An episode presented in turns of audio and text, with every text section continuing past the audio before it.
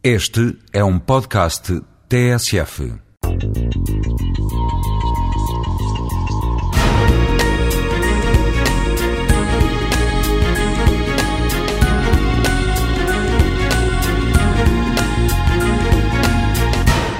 A implementação do tema alimentação no cotidiano é bem patente no modo como as vertentes culturais o integram.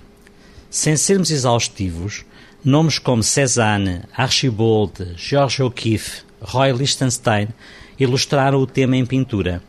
Quem não se lembra de imediato do Andy Warhol e das latas de sopa de tomate? O cinema também não o contornou. A festa de Babette, como Água para Chocolate, Comer, Beber, Homem e Mulher, são filmes na nossa memória. A música também celebrou o tema, a lembrar o Sugar Sugar dos Archies, o American Pie do Don McLean e depois interpretado pela Madonna. A literatura está cheia de exemplos. A Isabel Allende, o Jorge Amado, o Essa de Queiroz, etc. Outro tema relevante é a transmissão de informação e do conhecimento científico nesta área. Os mídias, em geral, interessam-se pelo tema.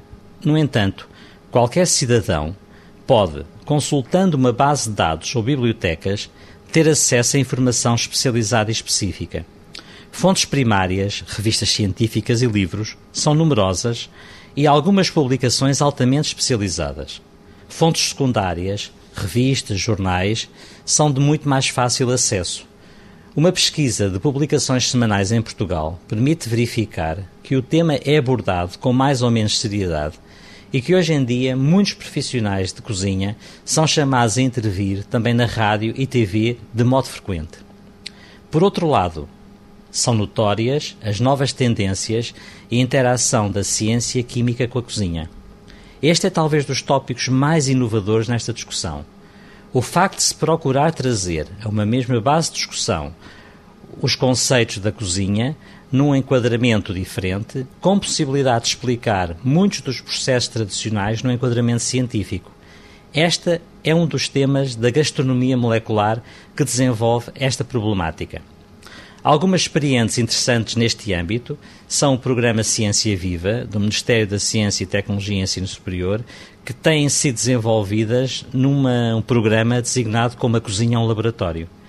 Interessante também para esta discussão é a procura de soluções fáceis e rápidas de resolver o problema alimentar e, ou por outro lado, a missão de compreender a gastronomia num quadro de ligação entre a agricultura e a política de ambiente, na perspectiva da defesa da biodiversidade, educar o gosto e relacionar os produtores e os consumidores.